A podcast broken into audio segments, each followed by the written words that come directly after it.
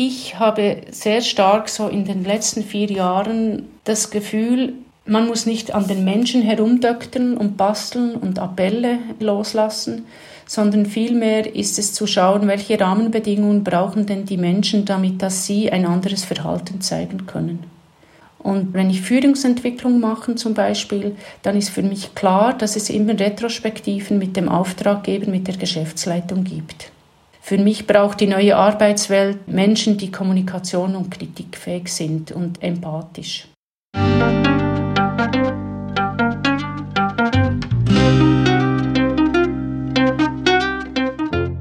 Schön, dass du wieder reinhörst. Ich begrüße dich ganz herzlich bei Ich, Wir alle, dem Podcast und Weggefährten mit Impulsen für Entwicklung. Wir bei Shortcuts laden interessante Personen ein, die uns zu den Themen Selbst, Team und Werteentwicklung inspirieren. Für mehr Informationen zum Podcast und zur aktuellen Folge schau vorbei unter www.ichwiralle.com. In den Shownotes deines Podcast-Players findest du außerdem zusätzliche Infos zum Gast, den Inhalten dieser Folge und zu Shortcuts. Ich bin Maike Schäbitz, Redakteurin und präsentiere dir heute ein Gespräch zwischen Martin Permantier und unserem Gast Daniela Ogi. Daniela ist doppelte Reisebegleiterin. Einerseits als Trekkingleiterin in der Natur und sie begleitet Menschen, Teams und Organisationen in Transformationsprozessen. Als Coach und Beraterin begegnet ihren Unternehmen besonders oft der Wunsch nach einem stärkeren Wir und die Suche nach mehr gegenseitigem Vertrauen. Sie berichtet uns in dieser Folge davon, wie dieses starke Wir gelingen kann, wie wir Entfaltung in der Arbeitswelt ermöglichen und sie erzählt spannende Eindrücke von ihrer Tätigkeit als Reiseleiterin in Ostgrönland davon, wie diese abenteuerlichen Reisen es Teilnehmerinnen ermöglichen, ihre Komfortzone zu erweitern, ihr Mindset zu verändern und so eigene Muster zu durchbrechen. Bevor das Gespräch beginnt, noch ein kurzer Hinweis zu unseren Angeboten. Auf ichwiralle.com slash Angebote findest du unsere aktuellen Workshops und Ausbildungen zu den Themen Selbst, Team und Werteentwicklung. Und jetzt wünsche ich dir ganz viel Inspiration und Freude beim Hören. Audio ab.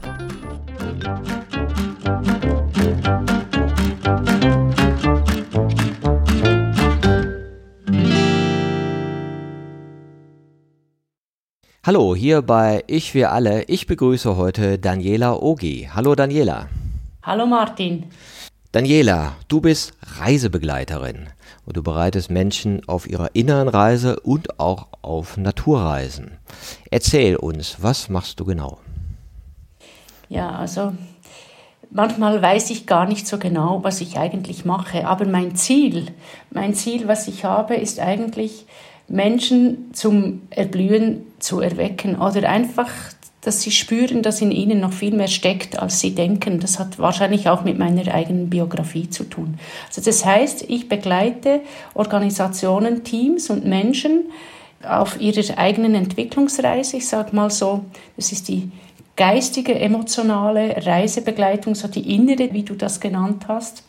Und dann bin ich sehr naturverbunden. Ich bin auch sehr naturverbunden aufgewachsen und ich mache Reiseleitungen weltweit. Bedingung, es muss Berge haben. genau.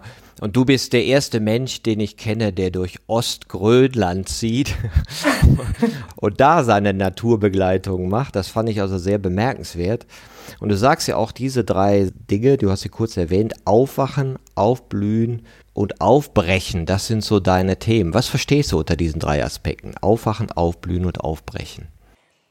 Also Aufwachen finde ich so, es ist die eigene innere Erkenntnis, aufzuwachen und zu merken, aha, das gibt es auch noch. Es ist so vielleicht auch ein bisschen Ratio, auch zu verstehen, etwas zu verstehen, was es noch anderes gibt oder zu bemerken. Und das andere ist so, das Aufwecken ist so wirklich das Spüren, ich will. Ich habe eine Intuition und ich folge dieser und das dann auch zu entscheiden und durchzuziehen. Das meine ich dann mit Aufbrechen, es auch wirklich zu tun. Es geht schlussendlich, glaube ich, um das Tun und nicht um das Wissen. Ja, aufbrechen ist ja auch so ein herrliches Wort, das so in mehrere Richtungen äh, gelesen werden kann. Ich breche etwas auf, ja, was vielleicht verhakt war oder ähm, fest saß, ja, und was dann in Bewegung kommt. Und ich gehe los. Ich breche auf und gehe von A nach B. Ne? Ja, genau. Und das Aufbrechen ist da, finde ich schon, also wenn mich ein Kunde engagiert, heißt es für mich, eine Bewegung reinzubringen in die passende Richtung für ihn. Und manchmal ist die Bewegung, in welche Richtung dann sie geht, ist auch nicht immer sicher. Letztes Mal sagte mir ein Kunde, und da ist ziemlich viel Bewegung reingekommen, da hat sich eine ganze Abteilung schlussendlich entschieden, in geschlossener Formation zu kündigen. Ups. Und äh, das hat alle natürlich betroffen gemacht, mich natürlich auch. Ich habe mir dann auch überlegt, oh Jesus Gott, was ist denn jetzt los? Wie gehen wir damit um? Da hat mir der Auftraggeber, der Standortleiter, hat mir dann gesagt, Daniela, du hast mir ja von Beginn an gesagt, du willst Bewegung, wir bewegen was, in welche Richtung es läuft, weißt du selbst nicht. Und jetzt haben wir eine Richtung, die wir nicht damit gerechnet haben.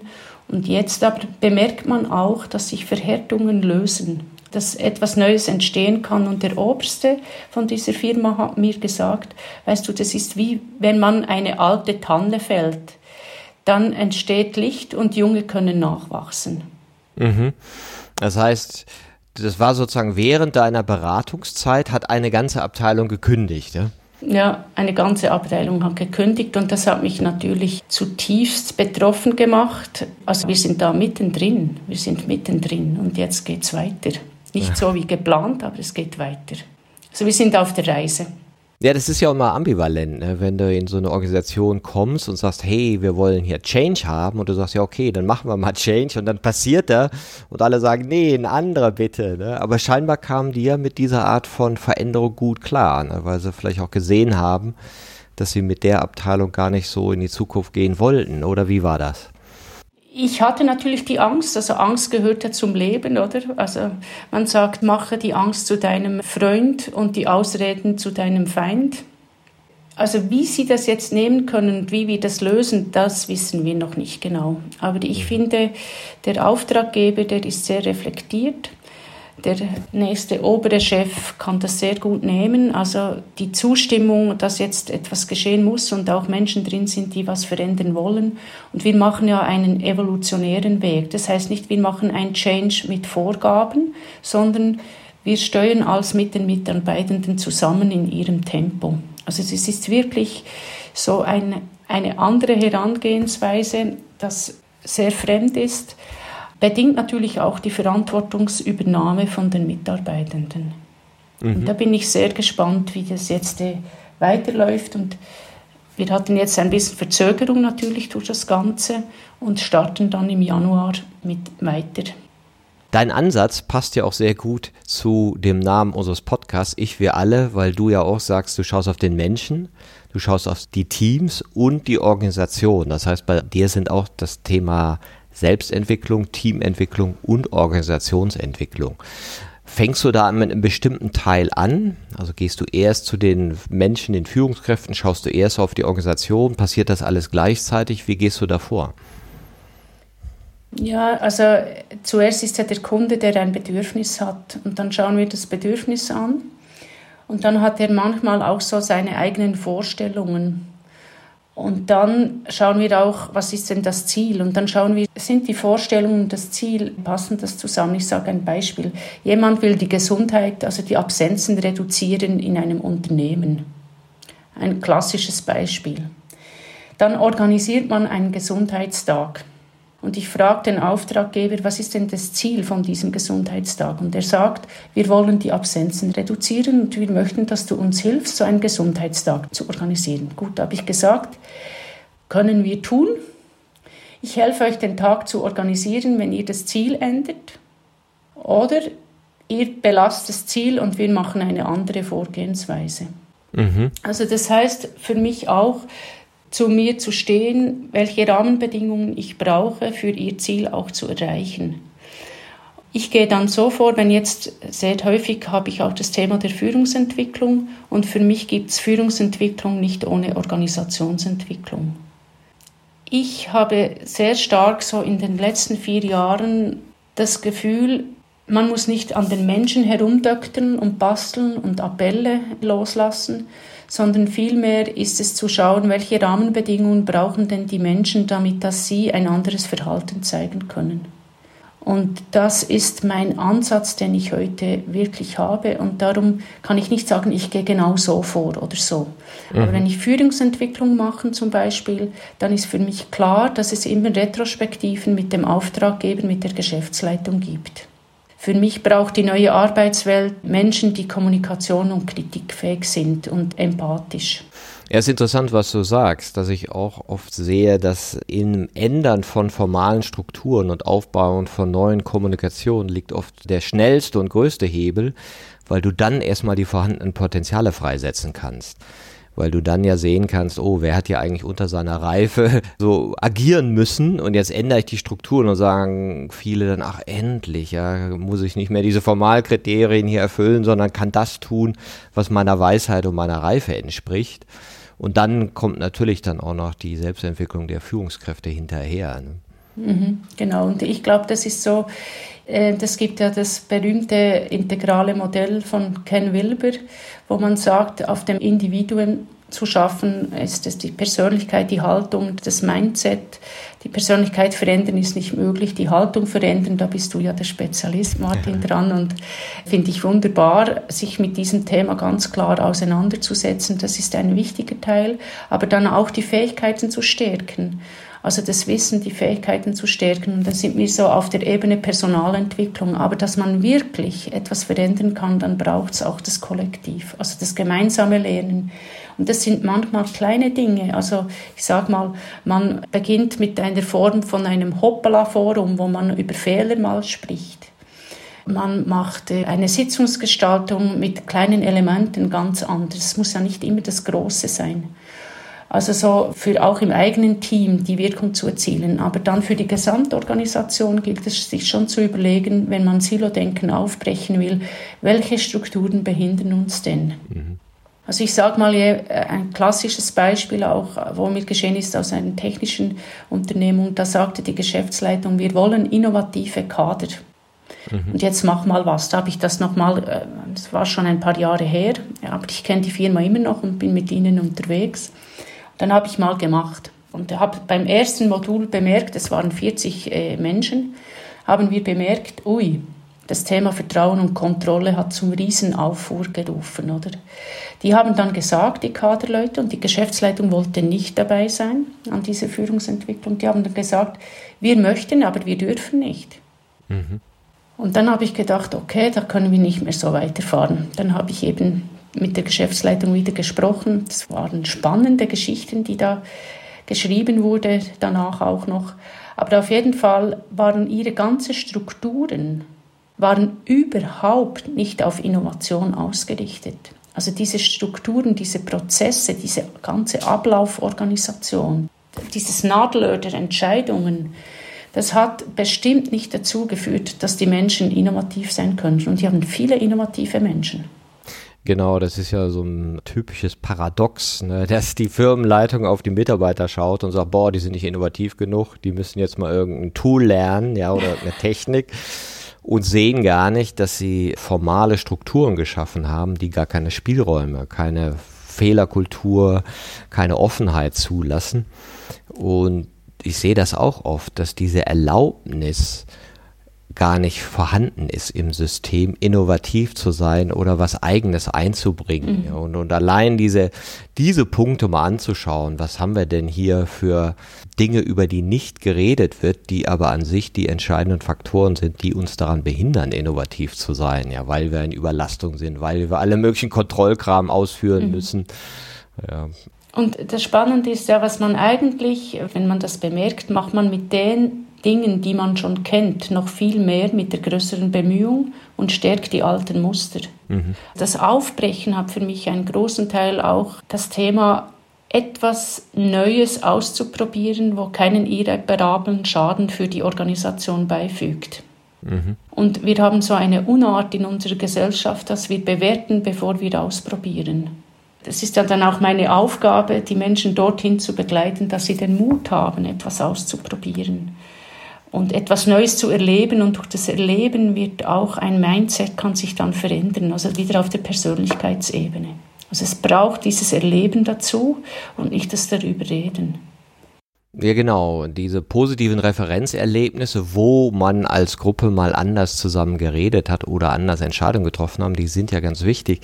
Wie gehst du denn damit um, dass es doch oft so ist, dass die, die in Führung sind, natürlich von den alten Strukturen profitiert haben und ja auch in hierarchischen Strukturen, ich sag mal, gewisse Privilegien haben an Macht, an Geld und nicht unbedingt ein Interesse daran haben, dass das in Frage gestellt wird. Und da gibt's ja diesen typischen Mechanismus, so nach dem Motto, ihr probiert jetzt mal Agilität aus, dann schauen wir mal, wie ihr scheitert und dann sagen wir, Sisse, war nix. Ne? Wir bleiben mal schön bei der alten hierarchischen Ordnung, die ist ja viel effizienter. Ja, eure Kulturkram-Sachen kosten ja nur Zeit. Wie gehst du damit um, wenn es da so Vorbehalte in den Machtstrukturen gibt? Ich glaube, man trifft das nirgends an, dass es das nicht gibt. Hm. Und es macht mich manchmal auch ein bisschen schachmatt. Oder manchmal frage ich mich dann auch, werde ich jetzt zum Instrument gebraucht? Also es ist so das Thema, eben man hat dann noch den Berater organisiert oder engagiert und der hat kläglich versagt mein Ziel ist es immer, diese Beziehung so aufzubauen und von Beginn an zu sagen, schauen Sie, ich stelle mir vor, wir haben eine komplett transparente Arbeitsbeziehung miteinander. Wir sagen einander Dinge, die auch nicht schön sind. Sie machen das mit mir und ich mache das auch mit Ihnen. Ich möchte gerne mit Ihnen so arbeiten. Das heißt, Sie engagieren eigentlich jemand mit dem Risiko, dass ich Ihnen dann angenehm auf den Fuß treten muss. Mhm. Und das funktioniert manchmal, ganz ehrlich gesagt. Und manchmal ist es wirklich schwierig, wie ich jetzt eine Situation habe, wo ich ein bisschen hadere mit mir. Das habe ich ja von Anfang an gespürt. Ich habe das von Anfang an gewusst. Ich habe gedacht, ich müsste dem eigentlich seinen Spiegel vordran halten. Mit dem Risiko, dass ich diesen Auftrag nicht mehr kriege. Mhm. Und ich habe es nicht gemacht und wir haben uns bewusst dazu entschieden, wir beide, es war ja eine Co-Moderation, dass wir das nicht machen, was wir diese Energie sparen. Und ich finde, das Projekt ist für mich gescheitert, für mich persönlich auch, weil ich genau das nicht gemacht habe. Also ich glaube, für mich ist es auch ein großes Learning, zu sagen, meine Echtheit für mich meine Wahrnehmung, was ich fühle, was ich denke, mitzuteilen und zu teilen mit dem Risiko, dass ich diesen Auftrag nicht mehr habe. Und mir hat so ein Mentor gesagt, als ich mich selbstständig gemacht habe, du musst von Beginn an auf den Markt auftreten, wie du bist, weil du wirst den Ruf haben. Und ich glaube, da möchte ich noch ein bisschen, da möchte ich und werde ich, glaube ich, auch mutiger. Also wirklich zu sagen, was wollen Sie denn wirklich? Mhm. Und was würdest du sagen, was sind noch Gelingensfaktoren außer diese Ehrlichkeit bei der Auftragsklärung, wo du sag mal, auch den Schatten adressierst, den du siehst, ja, und, und merkst, oh, sage ich das, sage ich das nicht. An sich müsste er sich ja verändern oder sie. Was sind denn noch so Gelingensfaktoren, warum manchmal dieses Aufbrechen gelingt und andermal eben die Widerstände zu groß sind? Kannst du da noch was benennen? Ich glaube, was sicherlich äh, ein wichtiger Faktor ist, dass man wirklich sagt, wenn Sie so auf eine Reise gehen wollen, wo es jetzt um Transformation geht, ist, dass man weiß, dass man nicht alle Arbeiter auf die Reise mitnehmen kann oder die nicht wollen. Meistens ist es ein Nicht-Wollen. Also das Thema, was sind denn die Ängste? Also die Angst auch anzusprechen, finde mhm. ich einen wichtigen Faktor. Was sind die Ängste und was dürfte auf keinen Fall geschehen? Mhm. Genau, also das ist so äh, das, was äh, auch ist. Und das andere ist, ich glaube, es gibt ganz viele Faktoren, die nicht zu beschreiben sind, die feinstofflich ablaufen. Auch äh, dieses Thema der Vertrauensbildung, also auch ein Beispiel, wir hatten einen Großkaderanlass mit 45 Menschen und ich spürte so gut, dass da einfach eine Show gezeigt wird. Also mir erzählen die was anderes, als sie jetzt da im Plenum mit der Geschäftsleitung erzählen. Ich weiß, Plenum ist auch nicht immer das Richtige, aber ich hielt das fast nicht mehr aus. Und dann sagte ich zu meiner Kollegin, wir müssen das ansprechen. Wir müssen da rein. Dann sagt sie, das kannst du doch nicht machen. Sag ich, doch, das machen wir. Aber wir müssen den CEO fragen, ob er damit einverstanden ist, weil ich weiß ja nicht, was geschieht. Mhm. Dann habe ich den CEO gefragt und habe ihm gesagt, du, so und so sehe ich die Situation, ich möchte gern eine Intervention machen. Ich stehe dann auf und sage, wenn ich jetzt hier wäre, um Geld zu verdienen, würde ich jetzt nicht aufstehen. Da würde ich dieses Spiel bis heute Abend mitmachen. Ich bin aber hier, um etwas zu bewegen. Und wenn wir so weiterfahren, bewegen wir nichts. Und da brauche ich euch allesamt dazu. Und ich habe ihm das erklärt, dass ich das so mache. Und er hat mir gesagt, Daniel, mach du das. Du bist die Expertin. Mhm. Dann habe ich gesagt, ich weiß nicht, was geschieht.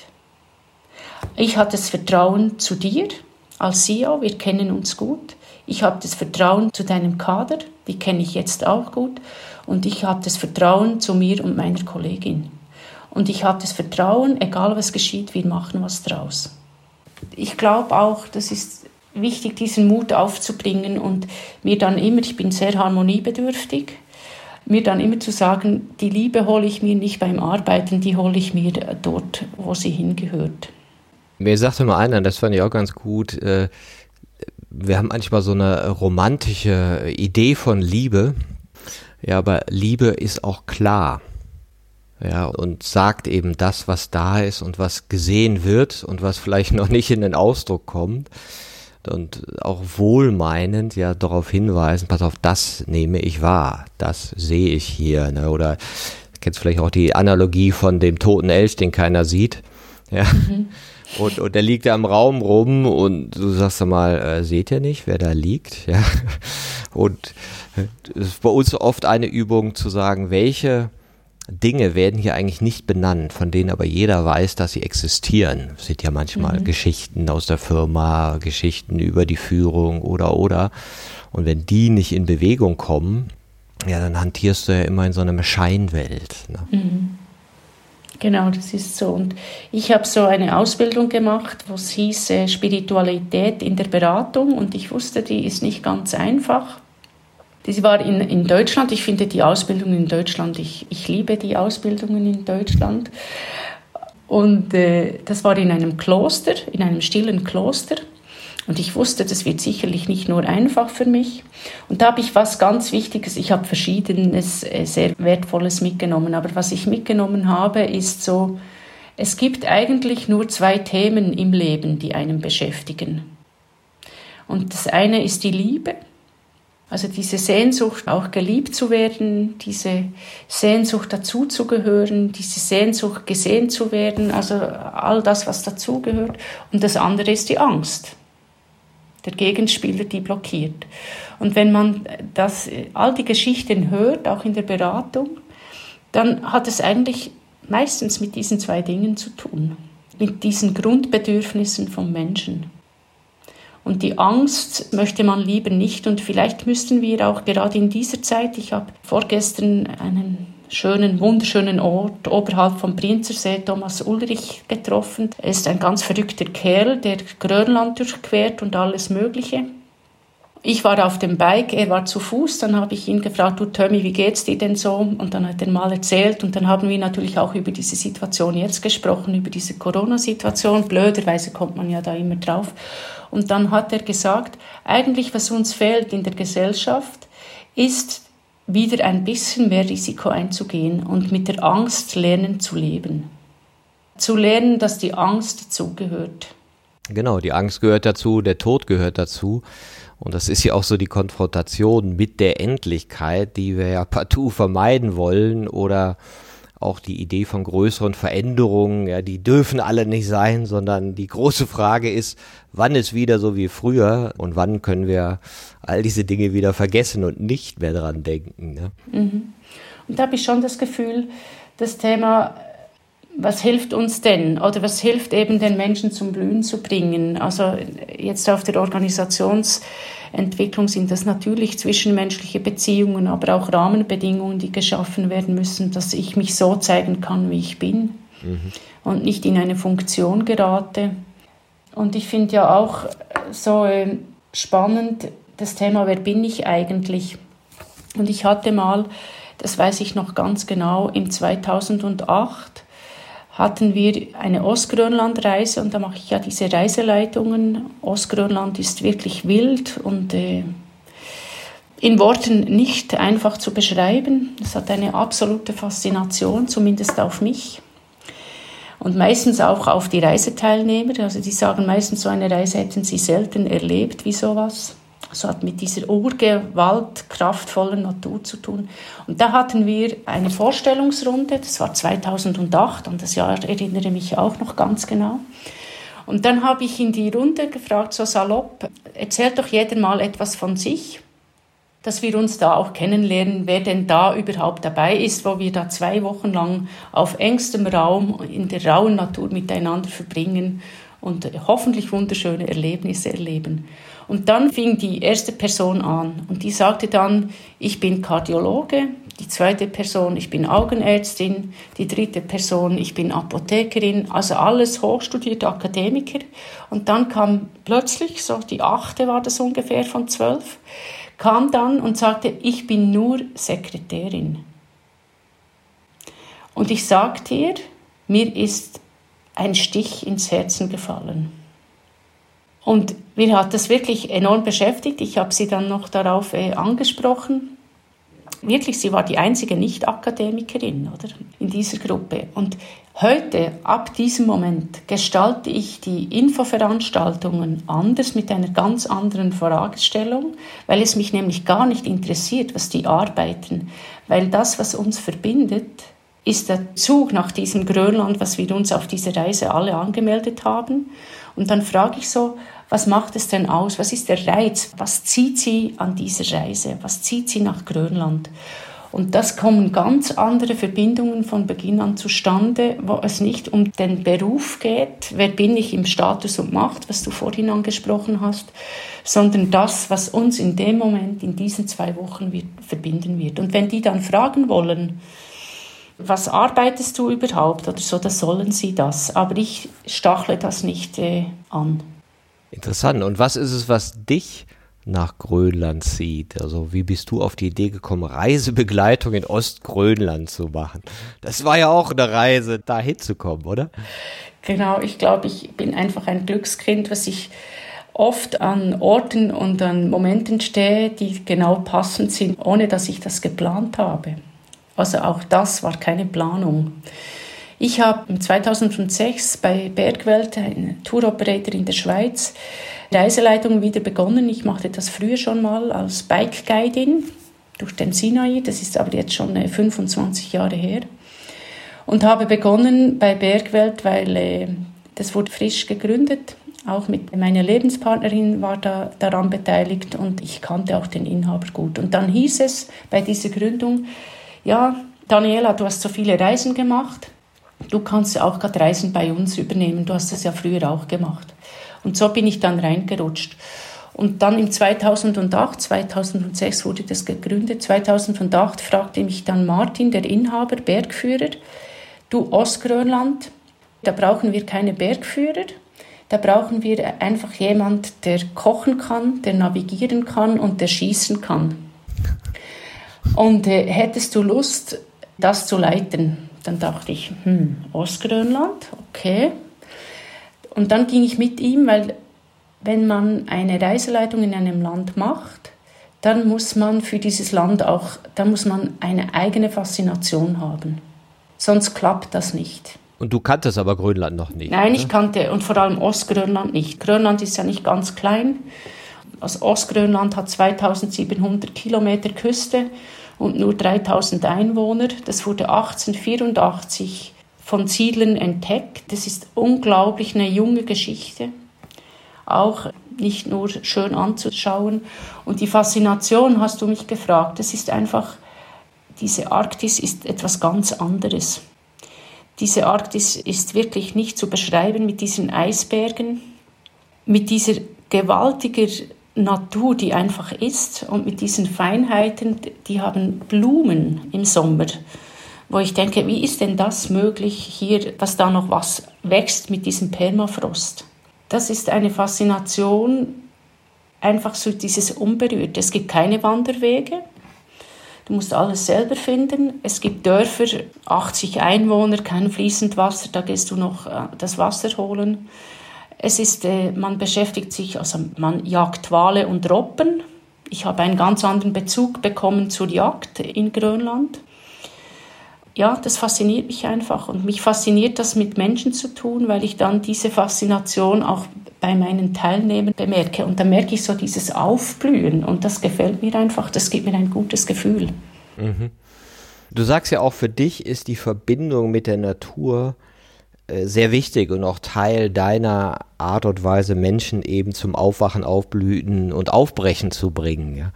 Wie ist die entstanden, deine Liebe zur Natur? Ich glaube schon ganz früh, ich bin in zwei Welten aufgewachsen. Ich bin am Stadtrand, also am Thunersee aufgewachsen, bei einer Großmutter, also bei den Eltern, aber wir lebten im selben Haus wie die Großmutter. Und da musste alles sehr fein und klein und säuberlich sein. Das entsprach mir wahrscheinlich gar nicht. Dann hatte ich eine andere Großmutter, die war im Eritz in einem Bergdorf und dort durfte ich sein, wie ich war. Ich durfte in den Dreck fallen, ich durfte Mutproben machen. Wir haben eine Bande gegründet, sie hieß Cobra. Und dann haben wir schwierige Mutproben gemacht und geschaut, wie lange man sich durch den Bach auf den Steinen springen kann und wer zuerst reinfällt. Oder wir sind auf den Balken, auf das Heu runtergesprungen und geschaut, wer diesen Mut aufbringt. Das hat mir wahnsinnig entsprochen, dieses Naturleben war einfach immer schon ein Teil. Und das merke ich auch heute. Ich wohne zum guten Glück auch in der Natur mit Sicht auf Berge. Wenn ich rausgehe, dann spüre ich einfach genau diese, also für mich ist die Natur stärkt, die Natur befreit und die Natur fordert aber auch. Genau, wenn man aktiv in der Natur unterwegs ist oder in Grönland unterwegs ist und ein, ein Sturm kommt und im Zelt ist, dann kann man sich fragen, oh meine Güte, auf was habe ich mich denn da eingelassen? Was mache ich denn? Ich könnte doch viel besser zu Hause im Sofa liegen und etwa ein gutes Buch lesen. Aber nein, dieses Gefühl, draußen zu sein und diese Naturkraft zu spüren, das ist wunderbar. Und man hat ja viel Forschung über das gemacht und man weiß, dass die Natur dem Mensch unheimliche Stärke gibt. Also es gibt unglaubliche Forschungen dazu. Seit 1970, also es war schon 1911 so, gab es die ersten Bücher über seelischen Einfluss der Natur und jetzt 1970 ist es ein starkes Forschungsgebiet. Und das hat man jetzt auch wieder in dieser Corona-Krise gesehen. Ich weiß nicht, wie es in Deutschland war, aber da sind ja Leute in den Bergen unterwegs und draußen unterwegs und alle spürten plötzlich, wie das einem gut tut. Und mein mein Wunsch ist schon, und ich mache jetzt für Bergwelt auch sowas, dass ich äh, das Thema innere Stärke und Natur noch besser verbinde, auch bei meiner Arbeit hier in der Schweiz. Das finde ich sehr spannend, weil man ja auch festgestellt hat, dass Menschen besser heilen, wenn sie im Krankenzimmer vorm Fenster Natur sehen. Ja. ja, und nicht irgendein anderes Gebäude. Das heißt, der Blick allein auf Natur scheint heilsam zu sein. Ja, und irgendwie man merkt es ja, jedes Wochenende haben die Menschen als Bedürfnis, ich gehe jetzt mal in die Natur. Es gibt so zwei Studien dazu, also zwei Studien gibt natürlich mehr, aber man sagt so die Aufmerksamkeitserholung, also das Grün, es ist so ein, eine absichtslose, umherschweifende Aufmerksamkeit. Das hilft und man hat auch, auch bei Kindern festgestellt, wenn Kinder mehr in der Natur sind, haben sie weniger Aufmerksamkeitsdefizite. Mhm. Und das andere ist die Stresserholungstheorie, dass man in der Natur wirklich Cortisol abbaut. Ja, ich glaube ja auch, dass wir gesellschaftlich da der neuen Bewegung sind, innerlich auch, was unser Verhältnis zur Natur angeht und was ja natürlich auch sehr entscheidend ist mit Blick auf die Eingriffe äh, in die Natur, die wir jetzt so vornehmen ich sag mal, man kann ja drauf schauen und sagen, ja, das sind einfach Bäume ne, und dann pflanze ich die mal schön alle in einer Geraden an, möglichst alle die gleichen, die ich dann gleichzeitig ernten kann. Und dann habe ich natürlich keinen Wald mehr, sondern Forst. Ne, dann sage ich, ja gut, dann mache ich noch ein paar Nationalparks, wo ich halt so die alte Natur lasse, aber den Rest mache ich irgendwie in Reih und Glied. Und plötzlich merken wir so, oh nee, was machen wir denn? Das fühlt sich ja ganz anders an, ja. Und da die Arten sterben und das funktioniert ja alles gar nicht. Und die Bienen sind weg, die Vögel sind weg und das Ganze kommt aus dem Gleichgewicht. Und ich fand das ganz interessiert, diesen Film Die Sprache der Bäume. Mhm. Wo wir dann erkennen, was der Unterschied zwischen einem Forst und einem Wald ist und wie so ein Ökosystem permanent miteinander interagiert und, und voller Vielfalt ist. Und, und, so eine Hand Waldboden hat mehr Lebewesen, als es Menschen auf der Erde gibt. Ja, und ich dachte so, wow, ja, das ist ja unglaublich. Und das ist ja nochmal ein ganz neuer Blick, der Blick auf die belebte Erde, mit der wir in Kontakt sind und die es gilt, als Lebewesen zu erhalten. Ja. Wie mhm. waren deine Erfahrungen da in Grönland? Weil da heißt es ja auch, oh, die Gletscher schmelzen und spürt man das ja. da oder ist das halt losgelöst davon? Nein, das spürt man wirklich. Also man spürt das, also ich sehe das jedes, also dieses Jahr war ich natürlich nicht, aber ich sehe das jedes Jahr, dass die Gletscher sich verändern dass die Bäche, wo wir, also wir haben verschiedene Reisen, aber bei der Zeltreise, wir haben auch eine Höserreise, bei der Zeltreise haben die Bäche, wo ich sonst Wasser genommen habe, haben nicht mehr dasselbe.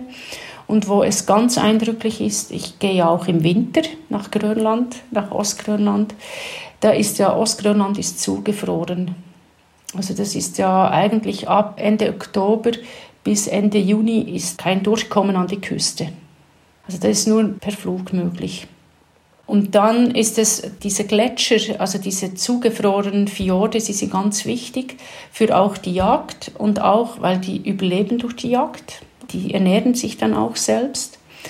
Und auch ihre Hundeschlitten und so, wo sie von Dorf zu Dorf gehen, dann geht man über gefrorene Fjorde.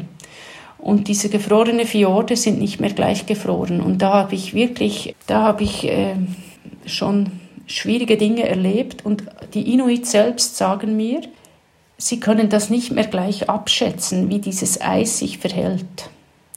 Also der Inuit, der ist sich ja gewohnt, wenn das Eis äh, am Schmelzen ist, dann springt er über diese Eisschollen. Das kannst du dann mit Gepäck natürlich nicht mehr machen, dann springst du nicht so. Und natürlich haben wir auch nicht einen Inuit-Stil. Wir bringen das von der Angst auch nicht gleich hin, über diese Schollen zu springen in dieses eiskalte Meer, wo ja tödlich ist. Aber diese Gefahr, da drauf zu laufen, also da hatten wir wirklich ein Le Erlebnis, dass wir eingebrochen sind. Ups. Und das hat mich wirklich auch geprägt und jetzt weiß ich auch, und auch mit den Inuits, sie selber sagen, ja, wir wissen auch nicht mehr, ob das wirklich hält oder nicht. Sie können das nicht mehr gleich einschätzen, weil sich das jetzt auch verändert. Du erzählst, sie hatte einen Eiseinbruch. Das hört sich ja total dramatisch ein, weil natürlich lebensgefährlich. Ne, Wasser wahrscheinlich vier Grad warm. Wie ist denn das passiert und wie habt ihr euch aus dieser misslichen Situation befreien können? Ja, das war in der Tat dramatisch. Und der Tag fing ganz anders an als dramatisch. Es war ein wunderschöner Tag, wie ich ihn so oft erlebe in Grönland. Stahlblauer Himmel, ein Wintertag, die Berge haben geglitzert. Wir hatten eine Bootsfahrt vom Dorf Dinitekilak, es war zurück nach Kulusuk. Und im Winter ist es immer so, dass der Bootsführer an der Eiskante hält. Ist ja alles eingefroren in Ostgrönland. Das ist die ganze Küste ist eingefroren von Anfangs Oktober bis äh, Ende Juni und nicht zugänglich. Und dann fahren wir mit dem Boot an diese Eiskante. Dann in dieser Eiskante lädt er dich raus und dann läufst du über das gefrorene Eis im Wissen, dass das hält eigentlich, läufst du dann zum Dorf. Und wir haben ausgeladen und waren einfach nur begeistert von diesem Tag, haben das Gepäck aussortiert und da war so ein kleiner Schlitten.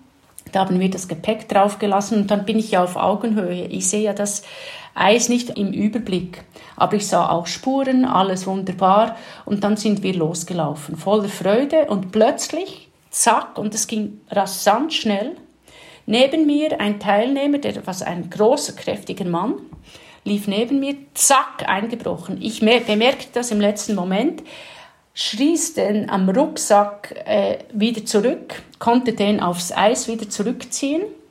Und in dem Moment ist der, der vorne den Schlitten gezogen hatte, auch eingebrochen. Der hat mörderlich geschrien, der hatte natürlich völlige Angst. Und ich wusste einfach ein Reflex. Ich habe auch Rettungsdienst gemacht, das heißt dann immer die Situation genau analysieren und überlegen. Dann habe ich überlegt, ich kann ja nicht einfach zu dem hinlaufen, sonst bin ich auch drin. Also müssen wir was anderes tun. Und ich hatte aber auch kluge Gäste. Also wir waren ein super Team. Das habe ich nicht alleine gemacht. Dann braucht es auch ein Team. Und dann haben wir das Gepäck ab dem Schlitten gemacht. Ich bin auf dem Bauch äh, so nah wie möglich zu ihm ran, habe den Schlitten ihm hingegeben und habe den Schlitten mit ihm rausgezogen und bin wieder so zurückgerobbt auf dem Bauch und der war dann draußen. In dem Moment hatte der eine, der äh, auch tagkräftig mitgeholfen hat, war auch nur noch auf einer Eisscholle. Und dann war wirklich, also ich, ich spürte die Angst natürlich in dem Moment gar nicht, weil ich ja funktionieren musste und ich weiß, ich kann das auch vom Rettungsdienst her. Das haben wir dann auch geschafft und dann standen wir aber noch auf diesem Eis. Und wir wussten ja gar nicht, was jetzt weiter geschieht. Und da wussten wir einfach möglichst leicht machen, Gepäck draußen lassen und einen Teil des Gepäckes noch mitnehmen und dann ans Ufer so nah wie möglich und so schnell wie möglich. Aber am Ufer war alles schon geschmolzen. Also dann sahen wir, wir kommen nicht ans Ufer, ohne dass wir nicht einbrechen. Und das Dorf, das sind 80 Personen, da war niemand zu sehen und wir waren hinten am Dorf. Und dann hatten wir ein Seil, wo normalerweise die Schiffe angemacht sind im Sommer. Und dann hatten wir eine kluge Idee. Jemand hielt das Seil. Ich ging am Seil mit dem Schlitten, robbte ich rüber. Und das habe ich dann bemerkt, da wäre ich auch eingebrochen, aber ich konnte mich ja so rüberziehen. Und dann haben wir die Leute zuerst und dann das Gepäck und alle haben wir da so rübergezogen, schlussendlich. Und dann standen wir aber noch an einem Felsvorsprung und das haben wir dann auch noch geschafft. Aber der Mann, der natürlich ins Wasser gefallen ist, der war natürlich leicht unterkühlt und äh, zum guten Glück ist nichts weiter geschehen. Aber es war eine völlige Adrenalingeschichte und das Gepäck, ein Teil des Gepäckes war noch auf dem Eis. Jetzt war die Frage, lassen wir das Gepäck einfach auf dem Eis? Waren Lebensmittel drin, wir hätten aber gleichwohl überlebt. Es war eigentlich nicht überlebensnotwendig und gleichwohl fuchst es ja einem ein bisschen, wenn das Gepäck noch auf diesem Eis ist. Und irgendwie sah ich auch meine Verantwortung darin, jetzt wieder eine Idee zu finden. Und dann habe ich Matt kennengelernt, den kenne ich jetzt in der Zwischenzeit gut. Und dann haben wir versucht, der hat es mit den Skien zuerst allein versucht, dann ist er eingebrochen. Und dann haben wir das Kanu genommen. Das Kanu ist ein grönländisches Wort. Kajak kommt von Grönland, das ist der Volkssport, der dort, also Volkssport, jetzt ein Sport, aber das war überlebenswichtig vorher. Dann ist er mit den Skien und dem Kajak und wir haben das Kajak an dem Seil gehabt, ist er über das Eis gerobbt und hätte ja kein Problem gehabt, wenn es eingebrochen ist. Dann hat er das Gepäck alles aufgeladen und wir haben zu dritt in voller Kraft dieses Seil wieder zurückgezogen. Das waren vielleicht, ich sage jetzt mal, das waren vielleicht äh, gegen 70, 80 Meter, wo das Gepäck noch lag, vom sicheren Ufer entfernt. Und so war das Ganze dann ein Happy End. Aber das hat mich sehr vorsichtig machen lassen. Diese Erfahrung steckt noch heute in den Knochen. Also wenn ich in Grönland im Winter bin, gehe ich mit diesem Eisthema viel skeptischer um und habe jetzt auch andere Vorgehensweisen gefunden. So ein Einbruch hat wahrscheinlich dann schnell auch was anderes erzeugt als Naturromantik. Ne? Genau, es hatte absolut keine Naturromantik. Das hatte in Grönland gilt sowieso lösungsorientiert zu sein. Nichts läuft nach Plan. Und was ja ganz faszinierend ist, die grönländische Sprache kennt das Wort Zukunft nicht. Also das Wort Zukunft ist nicht in ihrem Sprachgebrauch und nicht in ihrem Mindset. Und das macht was. Und mit den Teilnehmern haben wir viele Diskussionen schon über das gehabt. Also früher war es noch wesentlich schlimmer. Da haben sie einen Wal gesehen und ganz vergessen, dass sie Touristen holen sollten, weil es ist alles mit Boot. Das ist ja keine Straße. Und dann bin ich über diesen Hügel gelaufen, bis ich dann endlich wieder zu ihnen kam und sagten, wir warten da. Da hat vieles nicht geklappt. Heute ist es ein bisschen anders, klappt äh, also recht gut. Und gleichwohl gibt es so Geschichten wie Julius, das ist ein Inuit von einem kleinen Dorf von Dinitekilak, der kommt zu mir und sagt, ich hatte eine Gruppe, das war vorletztes Jahr im Winter, und sagte, Daniela, wir haben ein Problem. Dachte ich, ja, na, ist ja nichts Neues, wir haben lauter Probleme, wo nichts nach Plan läuft. Dann sagte er, die Hunde, die können das nicht in einem Tag schaffen, was wir geplant haben. Wir müssen draußen übernachten in der Wildnis. Dann sagte ich, ups, auf das sind wir jetzt aber nicht eingestellt. Wie übernachten wir denn in der Wildnis? In einer kleinen Jägerhütte. Sagte ich, okay, gut. Und ich traue Julius in der Zwischenzeit auch. Es hat ja viele Verbindungen gegeben zu diesen Inuits, die nicht sehr zugänglich sind. Und natürlich hatte ich dann die Aufgabe der Gruppe, das zu verkaufen oder zu sagen, ich glaube, das wird toll, ist nur ein Gefühl, aber wir machen das, wir gehen jetzt zwei Tage und wir übernachten in dieser Jagdhütte. Und es war ein unheimliches Erlebnis. Also man ist immer lösungsorientiert und wir waren das auch bei diesem Einbruch, wo aber dann die Adrenalinkurve enorm hoch war. Mhm. Und ich ja die Verantwortung hatte. Und die Jagdhütte, die war dann, ich habe es auch mal erlebt mit so einer Hütte und die war dann zweimal zwei Meter und wir waren acht Leute. war eine also spannende war Nacht. Aber es war auch sehr spannend. Also es war wirklich draußen am Fjord auf dem offenen Meer und am nächsten Tag wurden wir da per Schiff abgeholt. Und da gingen wir mit den Hundeschlitten hin und dann kamen wir an, Schnee schmelzen und alles machen.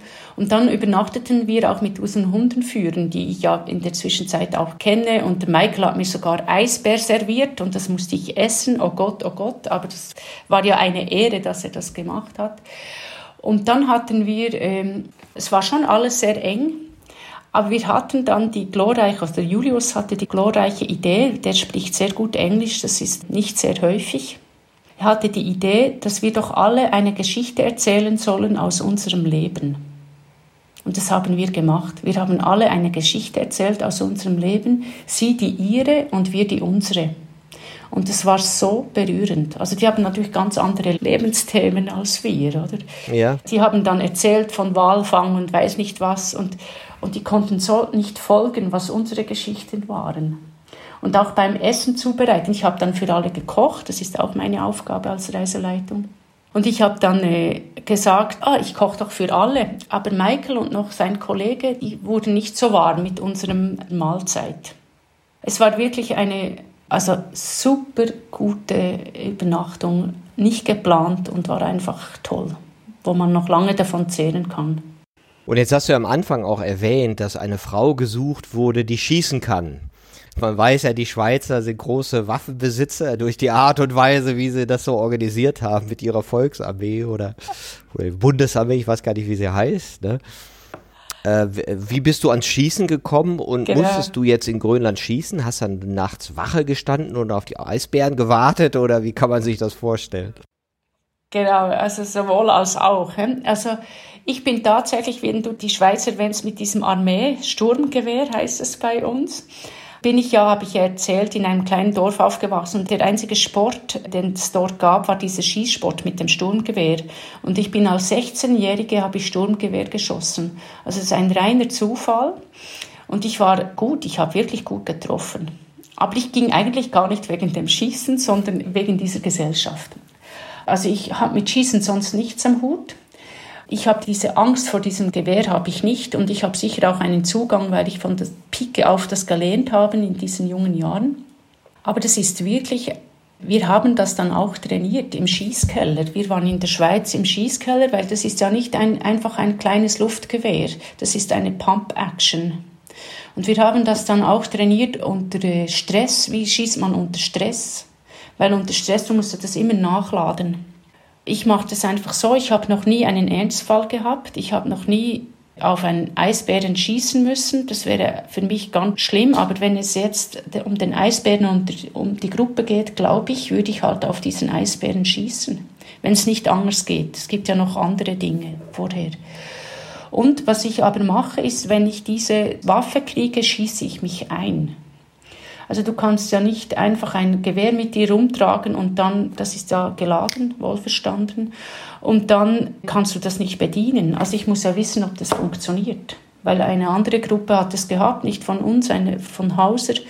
Die haben einen Eisbären gehabt und das Gewehr hat nicht funktioniert. Es ist zum guten Glück nichts passiert, aber das darf nicht sein. Also ich schieße mich ein und dann schieße ich auch auf ein Ziel. Ich mache dann meistens einen leeren Milchbeutel hin und schieße da mal drauf. Und die Reaktion ist schon ein bisschen speziell. Frau und Schießen, dann wird dann gefragt, kannst du das überhaupt? Und ich hatte mal drei Männer, die haben gesagt, kannst du das überhaupt? Dann habe ich gesagt, kommt doch mit. Ich schieße mich jetzt ein, ich mache den Start. Danach, wenn ich nicht treffe, kriegt ihr das Gewehr. Dann habe ich äh, geschossen und ich habe getroffen. Ist natürlich auch nicht nur ein Schuss, das ist eine Spreit, das ist äh, eine spezielle Munition. Und dann wollten sie nicht mehr schießen. Sie haben mir dann geglaubt, dass ich auch schießen kann. Aber das ist jetzt nicht die Freude, es ist für mich auch nicht die Freude, dieses blöde Gewehr, das doch vier Kilo wiegt, mitzutragen, aber ich weiß, es gehört zu meiner Verantwortung. Und das ist einfach im, Not, im Notfall so. Aber wir waren auch privat unterwegs in Ostgrönland. Da haben wir auch einen Bärenzaun gemacht um das Zelt herum. Und wenn ich die Gruppe habe und Bären in der Nähe sind, dann machen wir Bärenwache in der Nacht im Zelt. Dann ist dann immer jemand mit Feldstecher, aber das Gewehr bleibt bei mir. Also da muss man schon einen sauberen Umgang damit haben. Das ist, äh, ich hätte es lieber ohne, mhm. aber es ist, wie es ist. Und ich lasse mir Grönland nicht verderben, nur weil ich ein Gewehr herumschleppen muss. Und was bringt Menschen dazu, mit dir nach Grönland zu gehen? Oder worin besteht dein Angebot? So nach dem Motto, hast du mal Lust, kalt zu haben?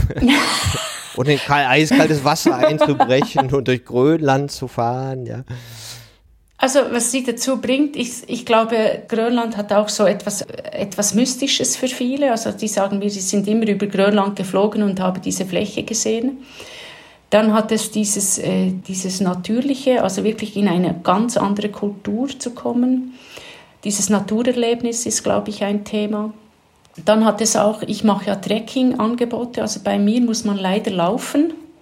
Auf der Zeltreise ist es, wenn man zelten will, kann man nicht einfach jemanden zurücklassen wegen dem Eisbär. Also da muss etwas Vorkenntnis und die Freude am, am Wandern auf unwegsamem Gelände muss gegeben sein.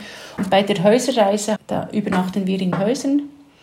Aber die Häuser sind nicht Luxus, das sind Massenlager und kein fließend Wasser. Und sie haben kein Klosystem.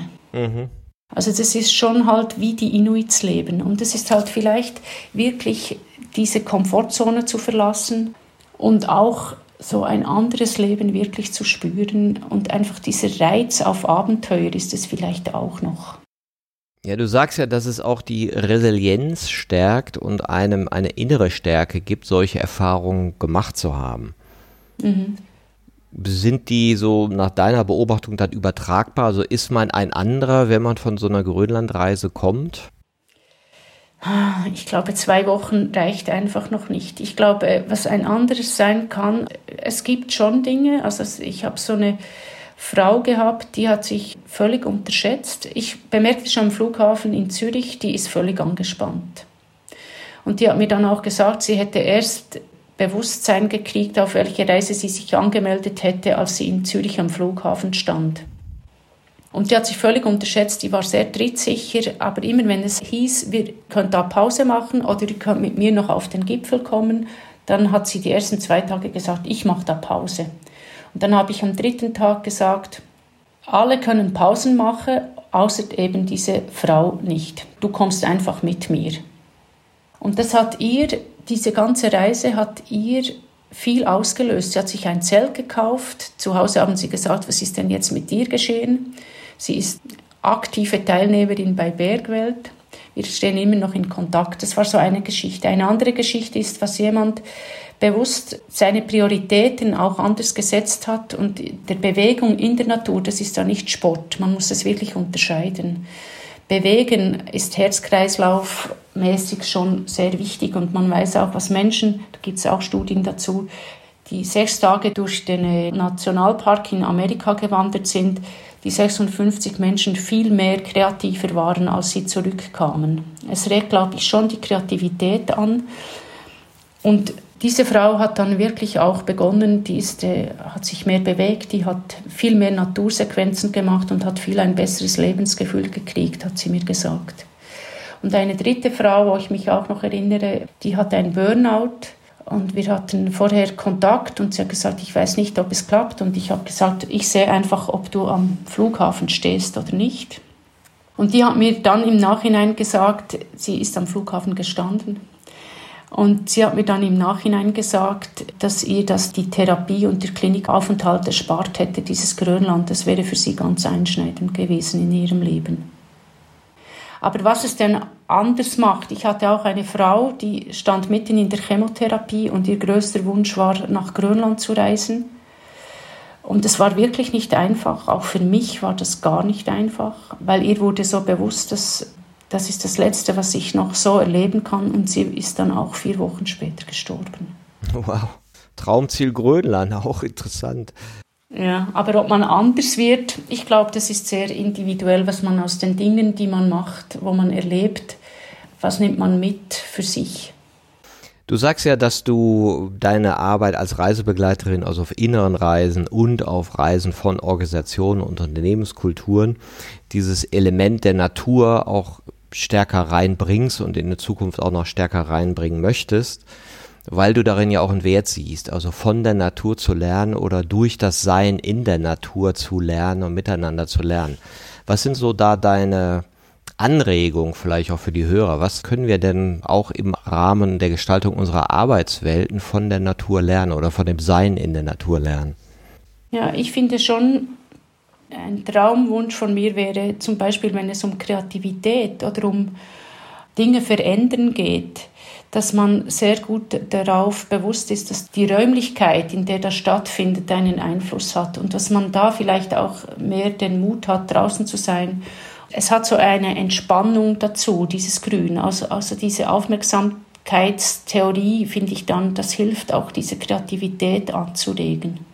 Nicht jedes Naturbild spricht uns gleich an. Jeder Mensch hat eine, seine eigenen Bedürfnisse. Also ich zum Beispiel, ich liebe die Berge, das gibt einen Überblick. Das hat für mich auch etwas so Gewaltsames, wenn ich dann so einen Tag hatte, wo ich denke, am liebsten würde ich den streichen aus meinem Leben und dann fahre ich Richtung Eigenmönch Jungfrau, das sind die Berge, die mich seit Kindesbeinen an begleiten, dann weiß ich, und ihr, die stehen einfach da, wie nichts geschehen wäre. Mhm. Und die strahlen so eine Kraft aus. Aber auch das, was du gesagt hast von diesem Waldboden oder eben zu sehen, was die Natur uns überleben wird, weil sie veränderungsfähig ist. Also das ist zumindest die Hoffnung, dass die Natur uns überleben wird, weil sie eben dies auch wieder schafft, diese Veränderungsfähigkeit. Und ich denke mir, es bedingt auch bei uns, diese Veränderungsfähigkeit zu haben. Und am Anfang steht aber die Verantwortung, auch die Verantwortung zu übernehmen für das eigene nicht einfach zu externalisieren und andere Schuldige zu suchen oder den Staat verantwortlich zu machen. Dass wir aus diesem Hamsterrad rauskamen, also ich habe einen furchtbaren Fußabdruck mit meinen Reisereien, weil ich das von jung an machte. Das ist auch nicht, glaube ich, möglich. Aber einfach dieses Bewusstsein zu haben, welche Verantwortung trage ich denn, egal was es ist. Und vor allem auch, wenn du sagst, Resilienz und Natur. Da, Resilienz finde ich einen wahnsinnig wichtigen Schlüssel für die innere Stärke und der beginnt bei der Verantwortung. Also das Leben ist nicht gerecht, das wird nie gerecht sein, aber wie wir darauf reagieren, das ist unsere Verantwortung. Ja, und das ist wahrscheinlich auch die Rolle, die uns immer bewusster wird, dass wir zum einen durch unser unbewusstes Tun äh, gewisse Imbalancen in der Natur erzeugt haben und wahrscheinlich jetzt äh, stärker, ich sag mal, von der Natur darauf aufmerksam gemacht werden, dass sie sich wandelt, und wenn wir einen Lebens, für einen Menschen lebensfreundlichen Raum brauchen, dass wir vielleicht auch diese Verantwortung stärker übernehmen müssen. Ja, was machen wir da eigentlich? Und wie funktioniert eigentlich die Natur als System, ja, der, der mhm. Interaktion? Mhm. Und vorher hat man das als isoliert betrachtet und gar nicht ja, die Zusammenhänge erkannt, die ja überall da sind. Und sicherlich ist das Wetter der größte globale Zusammenhang und auch der komplexeste und am schwersten zu verstehen. Ne?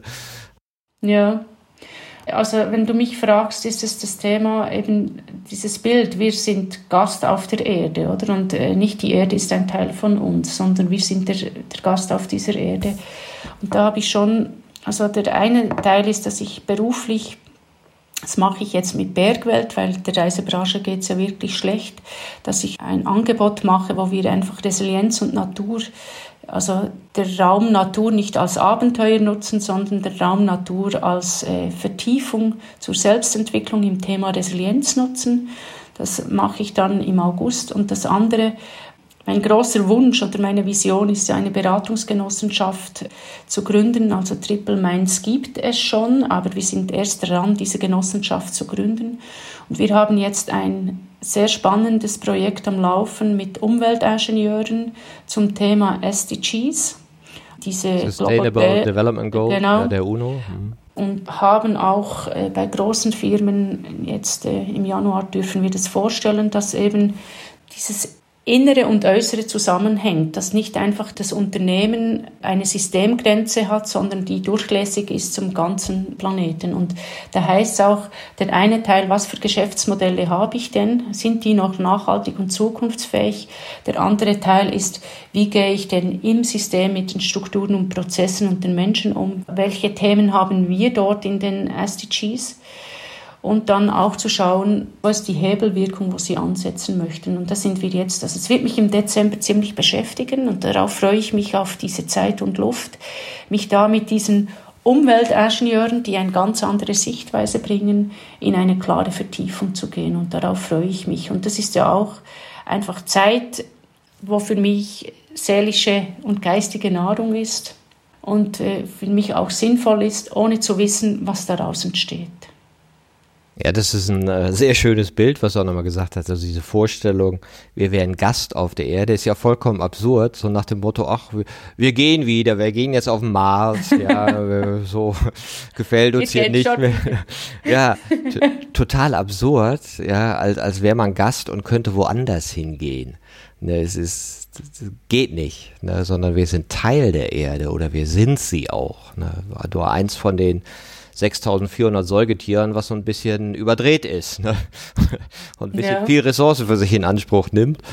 Und ich glaube auch, dass das sehr spannend sein wird, wenn wir das wirklich anfangen zu fühlen, dass wir Teil der Erde sind und nicht hier irgendwie so ein Gast, der hier mal machen kann, was er will, und dann geht er wieder. Ja, das stimmt. Gast ist vielleicht, es ist wirklich so das Thema, das Bild, das ich habe, ist nicht, dass die Erde irgendwo hier klein ist und äh, wir sind übergroß, sondern die Erde ist groß und wir sind darin. Das ist so das Bild, das ich habe. Also so, der Kreis ist die Erde und die Wirtschaft und die Gesellschaft ist drinnen und nicht umgekehrt. Genau, und das wird ja spannend sein, das zu fühlen und dann zu gucken, okay, wie kriegen wir das jetzt so umgestrickt, dass es uns irgendwie gut geht, dass irgendwie noch Wohlstand, Ernährung, Sicherheit, Angstfreiheit garantiert ist und gleichzeitig eben wir dem gerecht werden, was eigentlich unsere Situation ist, nämlich Teil der Natur zu sein und auf sie angewiesen zu sein. Mhm. Und das steht ja in der Resilienz, oder? Am Beginn steht eigentlich die Verantwortung, also die Verantwortung zu übernehmen zum eigenen Leben. Und ich will jetzt auch nicht schönreden, dass ich besser wäre als die anderen. Das bin ich auch nicht. Das bin ich mir absolut auch bewusst, dass ich das nicht bin. Und das ist eine nicht fast tägliche, aber eine öftere Auseinandersetzung braucht. Was tue ich denn jetzt eigentlich und was ist meine Verantwortung darin? Ja, das ist, ich sag mal, für uns alle ja unser Schicksal in Paradoxien eingebunden zu sein und keiner kann mit dem Finger auf den anderen zeigen, weil mein Gott, ja, wie willst du dich aus den Kontexten jetzt rauslösen? Okay, manche sind konsequenter als andere, da gibt's dann noch Vorbilder. Und trotzdem denke ich, ja, die großen Umstellungen passieren eben nicht so ähnlich wie in den Firmen, erstmal auf individueller Ebene, sondern auf struktureller Ebene. Ja, bin ich auch überzeugt. Und ich glaube, wir müssen von dieser Haltung wegkommen, Schuldige zu suchen. Das ist so immer das Thema. Also wir verwenden viel zu viel Energie, die Schuldigen zu suchen. Es geht ja eigentlich darum, aus dieser Vergangenheit, die können wir ja nicht ändern, zu schauen, was könnten wir denn lernen. Ich bin mir nicht sicher, ob wir genug lernen mhm. als Gesellschaft für Strukturen. Ich bin gleichwohl auch optimistisch, dass es vorwärts geht und dass es so kommen wird, wie es kommen wird. Und uns was einfällt. Ich weiß auch nicht. In welche Richtung es momentan geht, ich glaube wirklich, darum sage ich mal so, das Resilienz, die innere Stärke, das ist für mich so der Bambus, der flexibel genug ist, sich biegt, weil man sich tatsächlich auch in Akzeptanz üben muss. Das fällt mir manchmal auch ein bisschen schwer zugegeben. Ich finde, lösungsorientiert schicker zu sein und fühlt sich für mich besser an. Aber ich weiß, dass es auch ein gutes Training ist, diese Akzeptanz. Das trainieren wir ja jetzt gerade auch stark, dass wir diese Flexibilität haben und uns biegen können, aber nicht brechen dabei. Mhm. Naja, man sagt ja, die größte Stärke des Menschen ist seine Kooperationsfähigkeit. Und da sehe ich auch so, okay, irgendwelche Veränderungen werden kommen, ob nun heute in 10 Jahren, in 50, in 100, können wir darüber spekulieren, aber dass sie kommen, ist wahrscheinlich unausweichlich und dann kann man sich überlegen, machen wir das kooperativ mhm. ja, oder machen wir das in Zankerei und Rechthaberei? Ja, und da habe ich auch das Gefühl, also die Resilienz und auch ich selbst überlegt mir also dieses Thema der Netzwerkorientierung, also nicht Netzwerk, dass man Netzwerk hat für das auszunutzen, sondern Netzwerk hat, dass man Menschen hat, wo man in Verbindung steht, dass man Menschen hat, was man sich getraut, Hilfe auszusprechen und auch Hilfe anzunehmen, finde ich auch einen wichtigen Punkt, weil wir ja eher so in der Gesellschaft leben und ich das bei mir auch spüre, ach, das geht schon, ich muss funktionieren. Also diese, ich glaube, das ist das, was uns helfen wird, ist diesen menschlichen Beziehungsaufbau und zu, die Vielfalt davon zu nutzen und halt auch damit lernen umzugehen mit diesen Spannungen, dass es viele andere Wesen als ich selbst gibt. Ja, das äh, finde ich ein wunderbares Schlusswort, Daniela. Ich danke dir für deine Ausführungen zu deiner Arbeit und zu deinen Abenteuern in Grönland und ja, hoffe, dass viele inspiriert sind von deinen Erzählungen, sich nicht so funktional zu empfinden, sondern sich mehr zu spüren und die Natur auch da als Lehrmeisterin zu nutzen, die uns hilft, uns selber zu spüren und zur inneren Stärke zu kommen. Danke, Daniela. Danke, Martin. Danke auch für deine wunderbaren Fragen und die Zeit. Herzlichen Dank.